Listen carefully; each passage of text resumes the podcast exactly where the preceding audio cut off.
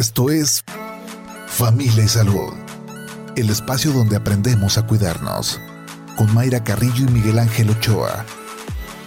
Bienvenidos.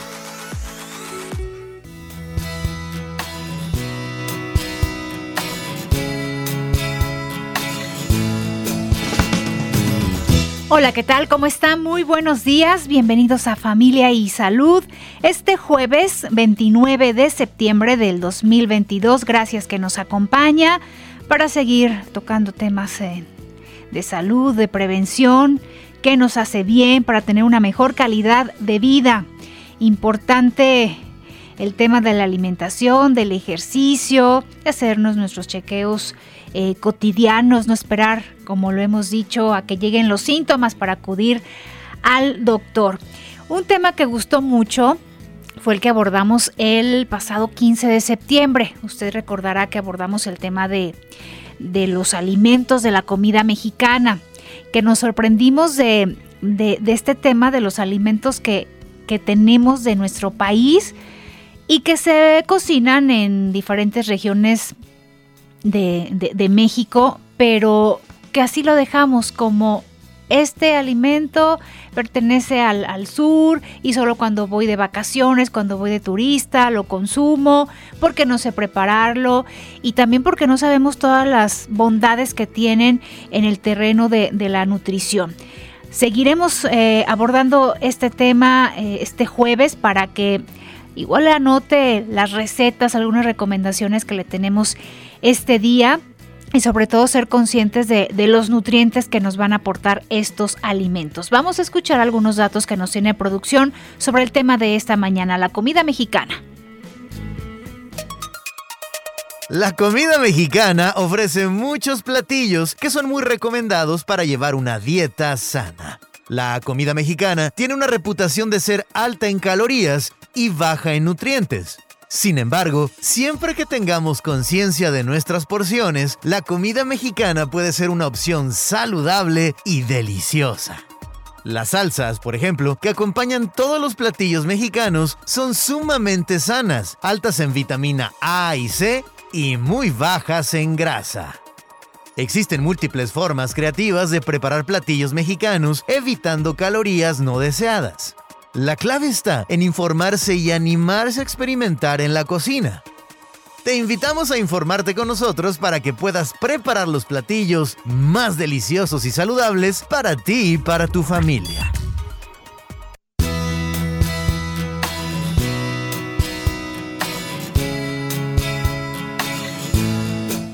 Bien, pues gracias a Juan Pablo Balcells por estos datos que nos ofreció y sí, mucho de qué hablar de la comida mexicana, de nuestros sabores, de los olores, de todas las combinaciones que podemos hacer en nuestra en nuestra cocina, darle variedad porque caemos en la rutina de comprar los mismos ingredientes, los mismos alimentos.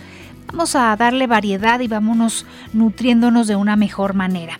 Para platicar del tema, se encuentra con nosotros Chantal Joffret, ella es consultora en salud. Bienvenida, te teníamos que invitar nuevamente porque nos quedamos con muchos pendientes en esa lista. ¿Cómo estás? Buen día. Es, buen día Mayra, muchas gracias por la invitación y este a todos y yo feliz aquí de, hablar de comida otra vez. Nos, y a los mexicanos nos gusta mucho la comida, este, pero eh, tenemos nuestras limitantes en no sé si en experimentar o, somos muy de, rutinas, como lo mencionaba, ¿no? De comprar los mismos ingredientes. Quizá un poco de todo, pero bueno, la comida, eh, preparar comida juntos ha sido es parte de nuestra cultura, es una parte también muy importante eh, en la convivencia, en la familia, una manera de hacer lazos con los demás desafortunadamente por el estilo de vida que llevamos con las prisas y, otras prioridades lo hemos perdido,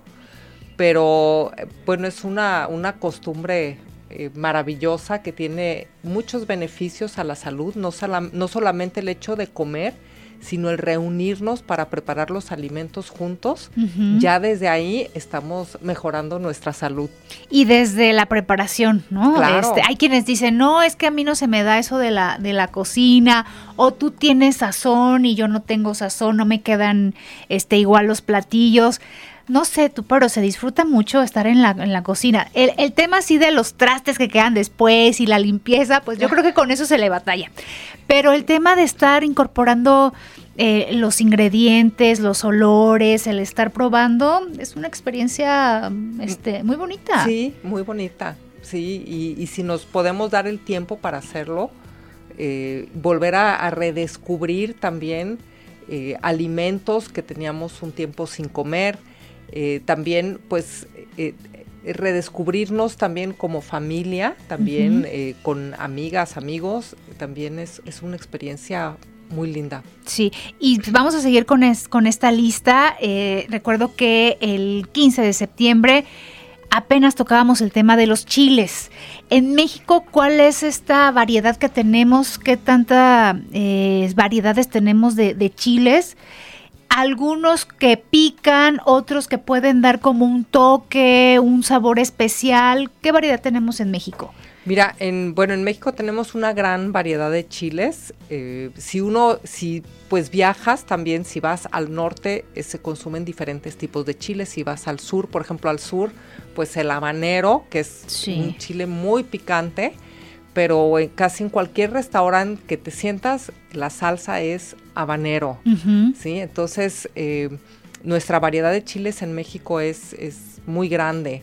Eh, hablábamos también, platicamos un poco de esta fusión de la comida prehispánica con la comida al principio que vino de Europa y después de Europa también trajeron especias de, de África uh -huh. y de Asia y platicábamos que uno de estos platillos, por ejemplo, fueron los, los chiles eh, poblanos, los uh -huh. chiles en nogada. Uh -huh. De hecho, el, el, chile poblano es un chile que era muy picante, se llevó a España, se mezcló con un pimiento que venía de África, eh, se hizo menos picante y se regresó a México.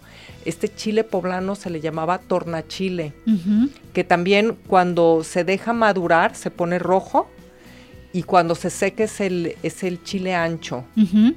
¿sí? Entonces, este eh, chile poblano que se preparó en un convento, el, el, los chiles en nogada se hicieron en un convento por primera vez para la entrada, la llegada de Iturbide y eh, pues pensaron en, en, preparar un platillo especial y eh, el chile en nogada lleva además de se puede, bueno, lleva, digamos, una proteína, lleva la carne, en general, uh -huh. que se puede sustituir por pollo deshebrado uh -huh. o por lentejas también. Yo lo hago con lentejas y queda muy rico. Uh -huh. Y lleva, por ejemplo, lleva perón, que es esta manzana un poquito más verde. Lleva durazno. Eh, anteriormente se le ponía biznaga a citrón, pero como la biznaga ya está en peligro de extinción, ahorita pues no, no se consume más. Eh, tiene nuez en, en, la crema, tiene piñones, uh -huh. tiene almendra. Eh, en la crema, la crema se mezcla con nuez, tiene también granada, por ejemplo, la granada es originaria de Armenia uh -huh. y es una fruta muy, muy rica en antioxidantes. Entonces lleva también canela, la, cailen, ca, la canela es originaria de Ceilán. Uh -huh. Entonces este chile en nogada realmente representa una fusión de condimentos, de especias y de sabores de todo el mundo.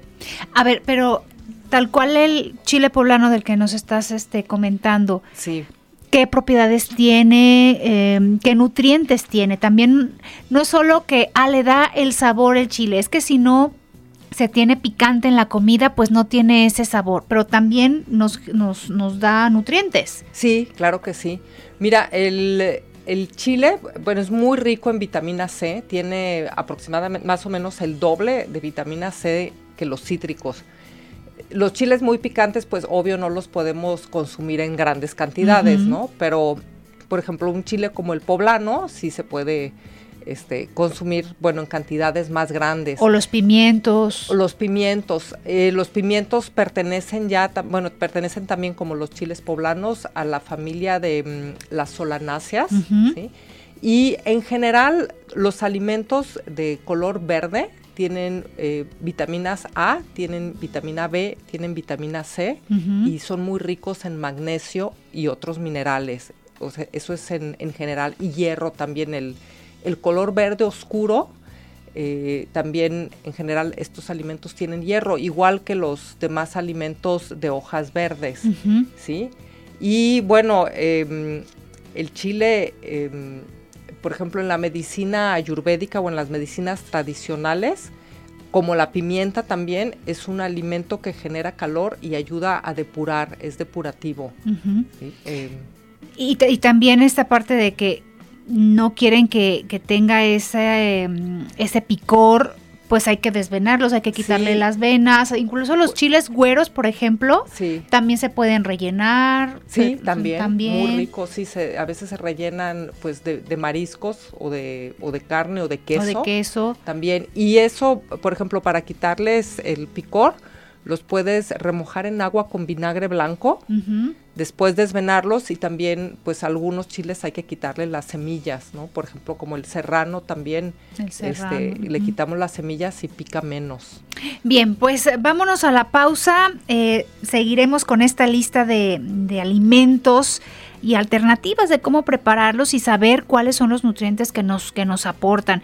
También usted tiene seguramente sus platillos estrellas que han ido de generación en generación o que de repente escuchó alguna receta, leyó alguna receta y le incorporó otro ingrediente y ya es su, su platillo preferido, pues hay que compartir esas, esas recetas. Eh, márquenos aquí a cabina al 33 30 30 53 26 o al 33 30 30 53 28. Vamos a la pausa cuando son las 8 de la mañana con 16 minutos. Familia y Salud, donde todos aprendemos a ser saludables para vivir mejor. Regresamos.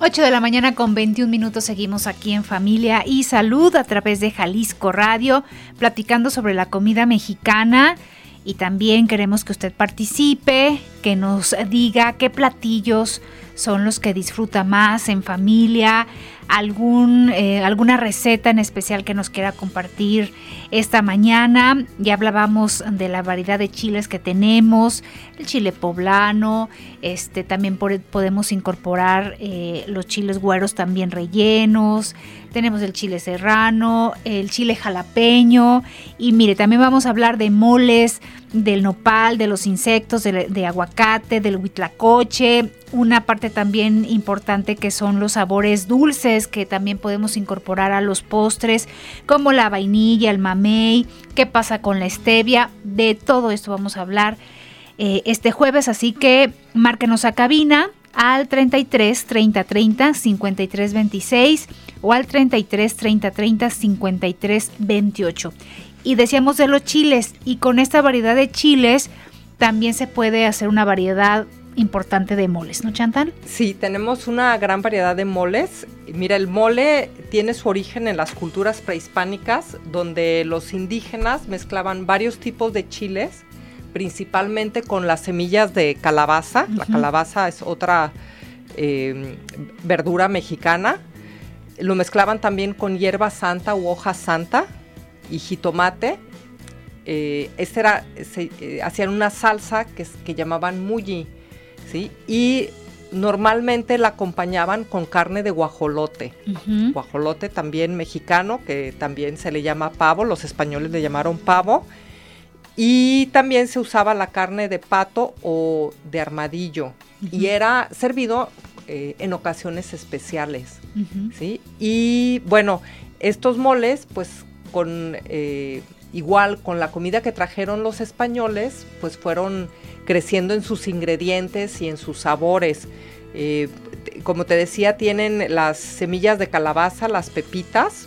En general, las, todas las semillas, las nueces, contienen proteína y contienen grasa. Y es un excelente em, alimento por, por, estos dos, por la proteína y por las grasas. Son grasas muy saludables.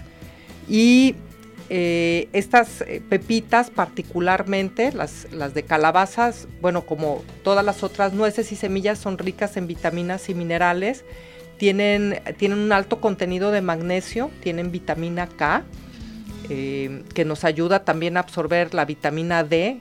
La vitamina D es precursor de las hormonas, súper importante. Ya han hablado aquí mucho de vitamina D. Y la vitamina K también eh, muy importante para absorberla y ayudan también a sanar las heridas. Tiene un alto contenido de zinc, un mineral que interviene en el sistema inmune, entre otros sistemas, nos ayuda a combatir virus y bacterias. Y también es una excelente fuente de fósforo y calcio también. El calcio sabemos que nos ayuda para los huesos y muchas veces pensamos que el calcio lo tenemos que consumir en lácteos, pero viene tanto en eh, mucho en los alimentos de color verde. ¿sí? no, no es tan necesario consumirlo en, en la leche, lo podemos tener de otras fuentes. Y estas pepitas también tienen ácidos grasos esenciales y triptofano o triptófano. Em, y el, este es un precursor de la serotonina. La serotonina es un neurotransmisor que nos hace sentirnos satisfechos. ¿sí? Eh, este, esta, este neurotransmisor que nos hace, que nos dice que no necesitamos más. ¿sí? Es, es eh, a veces se le dice que es como la hormona del placer, en realidad no es la del placer, sino es como la del bienestar. Cuando meditamos producimos serotonina, entonces pues también tener con qué producirla es muy importante. Estas eh, semillas de calabaza que, mencionabas, son las que se obtienen de estas de la calabaza de Castilla, que es esta calabaza naranja que ahorita este, a partir del otoño y de estas eh, celebraciones de Día de Muertos, Halloween, bueno, que esa temporada la vemos mucho, ¿sí son, eh, se obtienen de ahí o de dónde? Sí, pero hay otra calabaza que, que le dicen pepiana, que esa es como especial para, o sea, es donde están mejor estas, estas pepitas, estas semillas verdes. Ah, ok. Y estas semillas las podemos, por ejemplo, tostar un poquito en un comal, nada más eh, tostadas, eh, se pueden comer como botanas, eh, se pueden poner en la ensalada, se pueden, puedes hacer una pasta, las remojas un poquito en agua, después las mueles con un poquito de sal, podrías poner algo de soya y lo pones como una, como una salsita arriba de las verduras, ¿sí? Lo puedes poner eh, con los, si comen avena, lo pueden comer con la avena, como si fuera granola un poquito. Entonces, em, eh, también si eh, toman fruta con yogur, se pueden poner estas pepitas y se recomienda más o menos tomar una cucharada al día. Esa sería una cantidad suficiente. Bueno, por lo que decías de los moles, sí, una gran variedad. El, el poblano, el almendrado, el conajonjolí, el, el verde. Este, sí, Y el, verde es el que más pepitas tiene, es lo que le da el color verde. Sí, pero ahí, bueno, como es una cantidad enorme, ¿sí? El ajonjolí también es otro muy buen alimento que lo ponemos arriba del mole. Entonces, en realidad, un, platillo con mole es un platillo muy completo. Sí, porque cacahuate, chocolate, canela, o sea, cada, cada uno de estos moles, ingredientes fuertes, ¿no? Sí, así es. Que dan mucho sabor. Vámonos con otro eh, alimento que es el nopal. Em, también eh, lo podemos hacer en, muchos platillos, pero ¿qué nos aporta? ¿Qué nos aporta el nopal a, este, en cuestión de nutrientes? Sí, mira, em, el nopal pues es un alimento que ha estado eh, desde la historia de México. ¿sí? Eh, del nopal son los mayores y más antiguos registros que se tienen de, como alimento. ¿sí? Se utilizaba como lo he dicho, como alimento, pero también tenía un uso medicinal. ¿sí? Eh, hoy se sabe que ayuda a, reducir los niveles de glucosa en la sangre, tiene una gran cantidad de fibra y eh, tiene, también contiene zinc, fósforo, calcio, como platicábamos de los alimentos de hoja verde, y tiene una gran cantidad de fibra y mucílagos. ¿Qué, ¿Qué es lo que esto hace? Cuando la fibra, cuando uno consume fibra, eh, la fibra va al intestino, ayuda a la digestión, pero también tiene una función muy importante que es cuando consumimos alimentos con fibra, antes de consumir alimentos eh, más altos en, carbohidratos o azúcar o el postre también, lo que va a hacer esta fibra va a hacer que cuando llegue la, eh, la glucosa, la glucosa va a ir al torrente sanguíneo mucho más despacio cuando ya tenemos fibra en el intestino. Entonces, eh, digamos que el pico de glucosa, la elevación de la glucosa va a ser más lenta y se va a elevar menos. Por eso, bueno, es, eh, es recomendable comer los alimentos dulces hasta el final de la comida. Si pudiéramos empezar diario con algo verde, como ensalada de nopal, una ensalada también de lechugas o de, de, hojas verdes, eh, pueden ser también quelites, comerlos antes nos va a ayudar precisamente a, que no se eleve tanto la glucosa en la sangre, ¿sí? Y bueno, además... Eh, los mucílagos que contiene, junto con los 17 aminoácidos, nos ayudan a eliminar toxinas. Mientras más estudia el, nopal, más conocemos de sus propiedades. Y además también el nopal nos regalan, las, nos dan las tunas, el choconostle, que es otro tipo de tuna con una piel un poquito más gruesa. Las pitayas y hasta las flores son comestibles. Me tocó en en el estado de Tlaxcala unos, unas quesadillas con flor de nopal deliciosas. ¿sí? Entonces, eh, pues tiene mucho el nopal. Además, pues eh, es una planta que se da, no necesita, necesita muy pocos cuidados, casi nada de agua. Sí, yo fui a, Ojuelos, a Ojuelos, ah, Jalisco. Sí, Perdón, sí es, es Jalisco, Ojuelos, ajá. Pero sí nos decían los productores que por eso tienen estas eh, cosecha de, nopal porque llueve muy poco en esta zona, entonces requiere de muy poca agua este, y sí, se dan los, los nopales en esta zona, las tunas no se diga, pues la variedad que se tiene, los, los colores y, los sabores. Y el nopal puede ser muy versátil en nuestra cocina. Sí. Aparte de esta ensalada que ya este, conocemos muy bien, que luego la acompañamos con la carnita asada, el nopal con cebollita, jitomate, cilantro y un poquito de chile serrano. ¿En qué otros eh, en qué otros platillos lo podemos incorporar? Mira, por ejemplo, lo puedes hacer con huevo, lo puede ser con huevo revuelto o, le puede, o lo puede ser asado con un huevo estrellado encima. Lo puedes hacer también como si fuera quesadilla, le puedes poner queso encima, unas rodajas de jitomate o nada más el, nopal asado con rodajas de jitomate arriba también. Lo puedes poner en jugos, en algún jugo verde. Eh, puede, lo pones crudo y de hecho eh, algo que fue muy curioso, que mi hija se come el nopal crudo con sal y limón y es una delicia. Y también empezamos a ponerlo también crudo en la ensalada y es muy rico. Yo no lo había consumido crudo y hasta crudo es delicioso. Hay quienes no les gusta la consistencia. Sí. Este, eso la no sé, lavándolo, ¿cómo Lo puedes lavar, lo es lo más fácil. Sí, porque hay quienes dicen, no, es que esta babita que suelta, ¿no? Que no me gusta, pues es enjuagarlo. Sí, es enjuagarlo. Sí. sí. Vámonos también con los, los insectos. Hablamos un poquito este, el 15 de septiembre sobre los insectos, pero, por ejemplo, se pudieran hacer unas tortitas y luego con los nopales. Unas tortitas de insectos. De insectos. Pues yo pienso que sí, la verdad. Ya me estoy imaginando. Mira, eh, por ejemplo, em, los chapulines. Bueno, ¿y de qué insectos? Uno los come con, el guacamole, ¿sí? O sea, como que depende de qué insectos y, con qué los vas a acompañar. En México tenemos, mm, eh, se han registrado 504 especies de insectos comestibles. Es el país del mundo que, que más insectos comestibles tiene. Los insectos son muy altos en proteínas, de hecho son más altos que la carne, digo, en relación a su peso y tamaño. Su cultivo es de lo más sustentable. Eh, fíjate, la crianza de animales eh, del, ganado y de animales para consumo humano eh, en el mundo utiliza una tercera parte del agua potable, que es altísimo.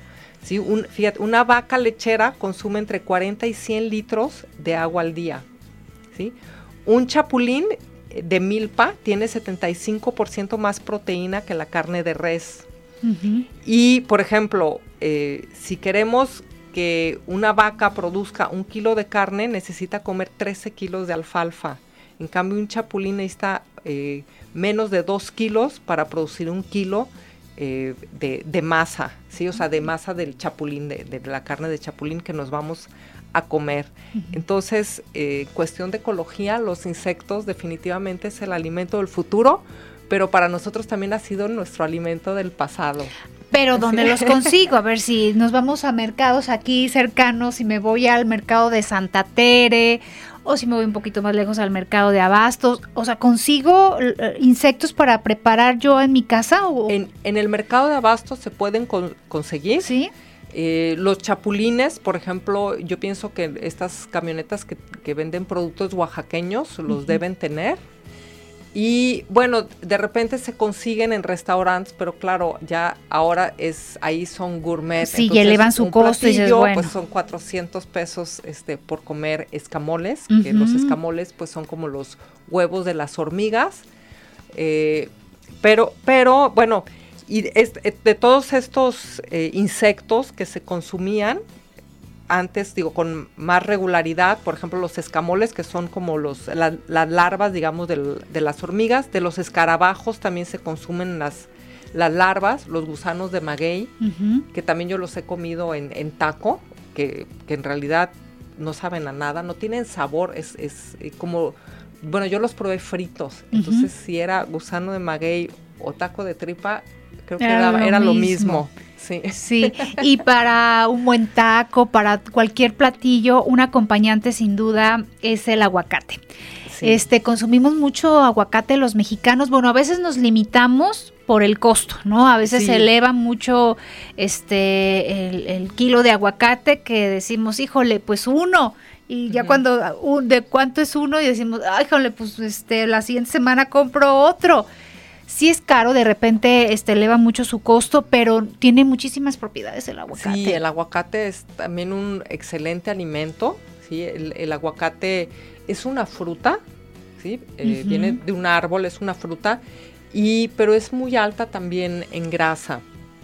Eh, desafortunadamente hemos satanizado, bueno, la industria ha satanizado el consumo de grasas, pero el consumo de grasas es muy importante. Eh, para nuestro cuerpo. Lo que no sabemos es qué grasas consumir y de hecho uno puede, podrías hacer de tu dieta eh, las calorías que comes, puedes subir hasta el 70% que estas calorías provengan de la grasa. Eso ya sería una, una dieta cetogénica pero la dieta cetogénica también tiene sus ventajas. Eh, no es que toda la vida nos vayamos a quedar así con esta, comiendo esta cantidad muy alta de grasa, pero hay, el cuerpo puede utilizar energía de la glucosa o de las grasas y poder utilizarla de cualquiera de las dos se llama tener flexibilidad metabólica, que tu cuerpo en, en algún momento puede utilizar de las dos. De hecho, solo cuando empieza a utilizar las grasas como reserva de energía es cuando empezamos a quemar la lonjita, pues es cuando el cuerpo va a ir a esas, a esas reservas de grasa que, tenemos para empezar a quemarla y a utilizarla.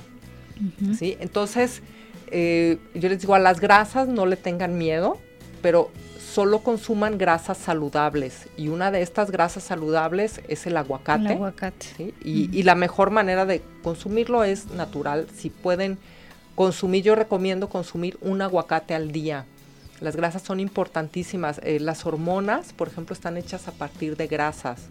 ¿sí? Entonces, eh, ahora viendo tanto tantos problemas eh, hormonales, pues si ni siquiera tenemos la materia prima para construirlas, más sumando todas las toxinas que hay afuera, los disruptores hormonales, pues cómo el cuerpo va a producir hormonas. Sí.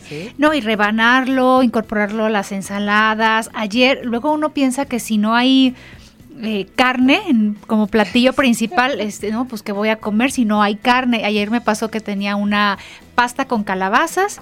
Decía, pues qué más, ni modo que nada más este pasta, porque luego, ¿y qué más nada más esto? Eh, unas tostaditas horneadas con aguacate y unas rebanaditas de panela. Sí. Y, muy rico, da, da, sabor este el aguacate a todos los, todos los platillos, no se diga el guacamole también. Este, ¿qué más con el aguacate? Mira, ahí también, eh, por ejemplo, para digamos, sustituir o, más bien obtener proteínas, porque sí es importante que en los alimentos comamos proteínas, pero un alimento muy rico en proteínas es el frijol. ¿sí? El frijol también originario de México, formaba parte de la milpa. Y el frijol también tiene, que tiene mucho hierro. Eh, de hecho, para la anemia se recomienda sobre todo el caldo de los frijoles, de frijol negro sobre todo ¿sí? Pero el frijol es un excelente alimento, alto en fibra también y alto en proteína y en hierro. Entonces ayer pude haber hecho eso, unas tostaditas de frijoles, ya que no tenía carne. Pues tostaditas de frijoles de aguacate, de nopales, ¿sí? Entonces ahí puedes tener toda esta variedad en la mesa, que cada quien se prepare sus tostadas con las proporciones que quiera, lechuga, salsa. Sí, sí, sí, sí. Es un alimento muy nutritivo. Hace poco, fíjate, me, me tocó probar... Eh, unas tostadas de salpicón de venado. Y muy ricas, digo, eh, y, pero el venado era un alimento que se consumía también en la época prehispánica. Bueno, pues con esto nos vamos a nuestra siguiente pausa. Em, platíquenos usted qué, qué alimento prefiere. Eh, el tema de, de, los insectos, los ha, ha probado los insectos. Em, ¿Usted cómo los prepararía? ¿Ha preguntado en el mercado que va si venden insectos? O el aguacate que decimos, bueno, el aguacate para todos los platillos, ¿usted tiene una receta especial? Márquenos a cabina 33 30 30 53 26 o al 33 30 30 53 28. La pausa cuando son las 8 de la mañana con 41 minutos. Estás escuchando Familia Salud. Continuamos. Familia Salud, donde todos aprendemos a ser saludables para vivir mejor. Regresamos. Comienza tu día con un poco de yoga. Esta actividad es revitalizante y te ayudará a tener energía y paz interior. Algunos de los beneficios del yoga son la reducción de la presión arterial, relajación, mejora de confianza, reducción de estrés, mejora de tu coordinación, mejora de la concentración y activación de tu proceso digestivo. Comenzar el día con yoga es comenzar el día con la mejor actitud.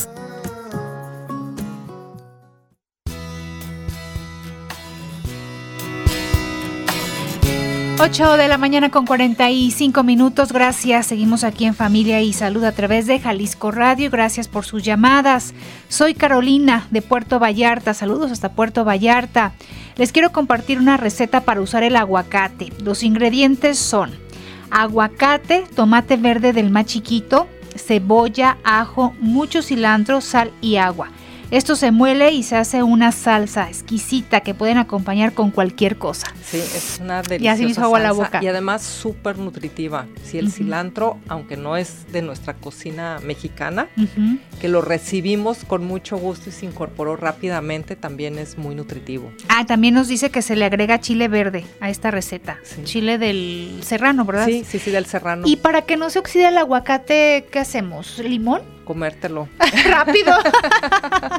Porque luego preparamos y, por ejemplo, el guacamole. Ya cuando llegan los invitados ya está este oscurito. Sí, un poco, el limón ayuda un poquito, pero el aguacate pues eh, se va a oxidar, ¿sí? Entonces ese sí hay que comérselo. Comérselo. Sí. Muy bien. Y, y perdón, y también en el tema de aguacate yo quería, quiero hacer la mención cuáles son las grasas saludables, porque hay tanta confusión. Digo, una es el aguacate y eh, la grasa saludable es toda la que viene en las nueces y semillas.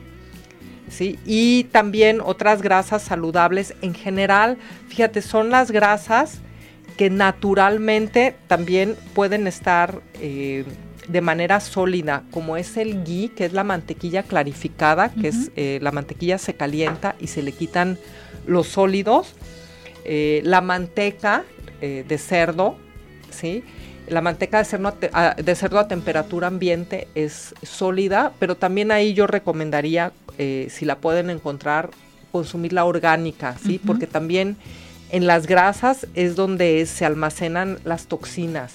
Entonces es importante conseguir fuentes em, de alimentos orgánicos. Y bueno, otros aceites muy saludables son el aceite de oliva, y el aceite de coco y el aceite de ajonjolí. Eh, yo pues estos que te mencioné son los únicos aceites que utilizo y las peores son las grasas trans, sí, que eh, son grasas modificadas, que de hecho que eran grasas líquidas que se convierten en grasas, las han convertido por un proceso industrial, los hacen este, sólidos como la manteca vegetal o la margarina, son las peores. Y tampoco son recomendables los aceites de girasol, de soya, eh, etcétera. Eh, más bien esos que, recomendé, olivo, eh, aguacate, ajonjolí, aceite de coco, ghee y manteca. Muy bien, y otro eh, alimento que podemos incorporar, creo que se consume poco, es el huitlacoche. Ah, es una maravilla. ¿Ese es, un, es un hongo, Chantal? Sí, mire, el huitlacoche es el hongo que le sale al maíz. Sí, y bueno, también eh, cabe mencionar que en México hay más de 60 especies de maíz y el huitlacoche en todos los demás países fuera de México eh, se tira y hasta se le pone al maíz un spray para que no le vaya a salir este hongo, un pesticida para que no le vaya a salir este hongo.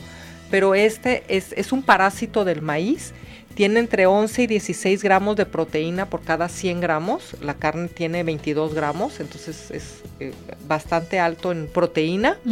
Y tiene un buen balance de aminoácidos esenciales, tiene casi todos los aminoácidos eh, esenciales y un extraordinariamente alto contenido de lisina. Eh, la lisina tiene em, un efecto antiviral, ayuda también para combatir la osteoporosis e interviene de, sistema, de, manera positiva en el sistema cardiovascular. Y cuando consumes, fíjate, cuando consumes el huitlacoche junto con el maíz, ya tienes los nueve aminoácidos esenciales. O sea, si tú juntas estos dos alimentos en cuestión de proteína y aminoácidos, este, pues ya fueron todos los aminoácidos. ¿Y cómo se prepara? Porque tenemos una noción con los, con los champiñones, ¿no? ¿Podría, ¿Podría ser como algo similar en cuestión de preparación? Sí, pues los puedes hacer un poquito fritos en una cazuela, pero lo puedes combinar, por ejemplo, se combina tradicionalmente con calabaza, con granos de lote, lo puedes hacer en quesadilla, lo puedes hacer en un omelette eh, que me lo hago unas gorditas de huitlacoche, eh, los puede ser, no sé, y, pensar, por ejemplo, hacer estas gorditas de maíz azul, ¿sí? Em, ¿Qué más? Eh, pues esos son eh, así rápidamente de lo que me puedo acordar del huitlacoche. Y si nos vamos ya al terminar el platillo principal, ensalada, pues queremos algo dulcecito, queremos un postre. Pero hay sí, de postres hay a postres. de postres a postres. Si nos vamos al terreno de lo natural, de, cosas que de verdad nos van a nutrir, ¿cuáles pueden ser algunas alternativas, Chantal? Mira, te voy a dar un resumen porque ya nos queda poco tiempo, pero aquí quiero mencionar la stevia, que es una planta mexicana. La stevia eh, son unas, es una planta, digamos, como la albahaca, pero las hojas son más delgadas. Y la puedes tener en tu casa en una maceta y, lo, esa, y es muy dulce, esa hoja si tú la, la, comes es muy muy dulce. Entonces lo ideal es utilizar esa hoja verde, nada más que claro, de repente es difícil saber cuánto utilizar de esta hoja, pero con muy poquito se endulza mucho. Si vas a hacer por ejemplo un té, puedes ponerle en, la infusión un pedacito de la hoja de la stevia si le quieres dar un sabor dulce. También la stevia sí tiene también un sabor, no es, no es de repente como el azúcar que casi no tiene sabor. Pero, por ejemplo, con el, con el cacao, con el chocolate, que se podríamos endulzar el, cacao, que también el cacao es muy alto en grasa y es un alimento con muchísimos antioxidantes que tiene muchos beneficios a la salud.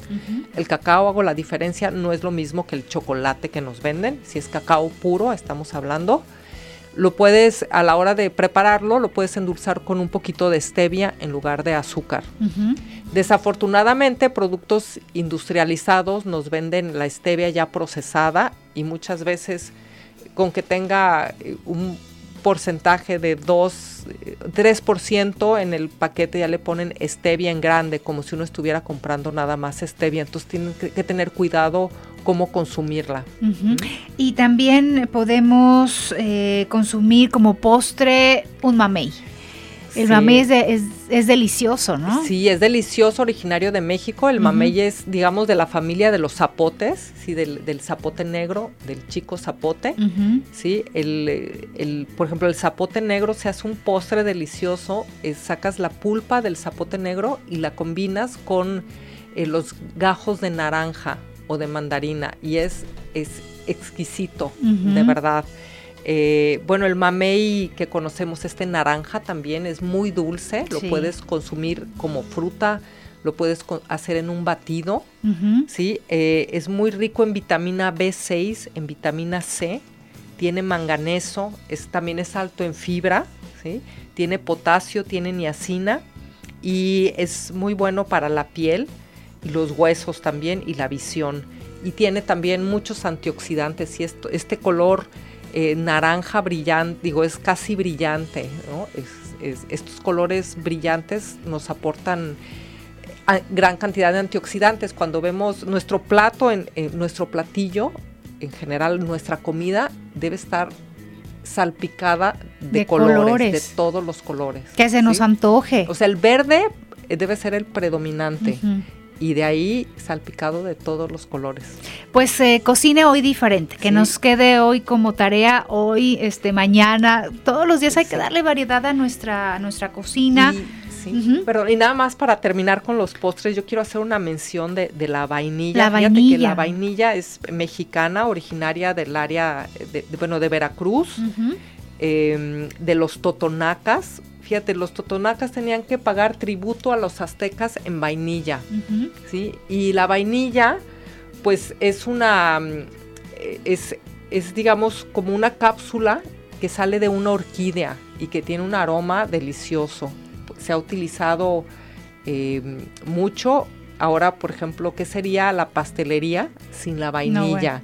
¿Sí? Se utiliza en la aromaterapia, eh, calma la ansiedad durante casi tres siglos México fue el único productor de vainilla y hasta que pudieron eh, reproducirla en, la isla de la Reunión, en, África, em, entonces empezó a producirse menos en México porque también Veracruz aumentó la producción petrolera y, disminuyó. Y donde la vainilla se fue para abajo fue a la hora que aparecieron em, los eh, saborizantes artificiales de vainilla, que digamos son eh, casi 15 veces más baratos, pero no tienen para nada las propiedades que tiene la vainilla. Ya no es lo mismo un, tener un saborizante artificial que, que, la planta misma. No, cuando, va a ser lo mismo. Cuando nuestros hijos dicen un helado, eh, pido de vainilla, esos helados amarillos, que es vainilla cuál,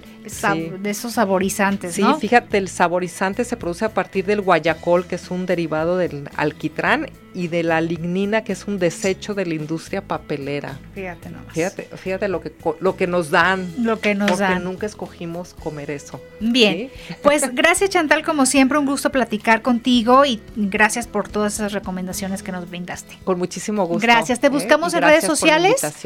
Sí, por favor. ¿Cómo te encontramos? Como Chantal Jaufred, eh, J-A-U-F-R-E-D. Y también eh, me pueden contactar por WhatsApp al triple tres nueve triple seis 903. Muy bien, que tengas bonito día, Chantal. gracias, igualmente para usted que nos esté escuchando, excelente día. Gracias, Irene, gracias, Edgar, hasta mañana. Adiós. Esto fue Familia y Salud. El espacio donde aprendemos a cuidarnos. Una producción de Mayra Carrillo y Miguel Ángel Ochoa para Jalisco Radio. Te esperamos en nuestra siguiente emisión, en punto de las 8 de la mañana, aquí en el 96.3 FM, JB Jalisco Radio. Hasta entonces.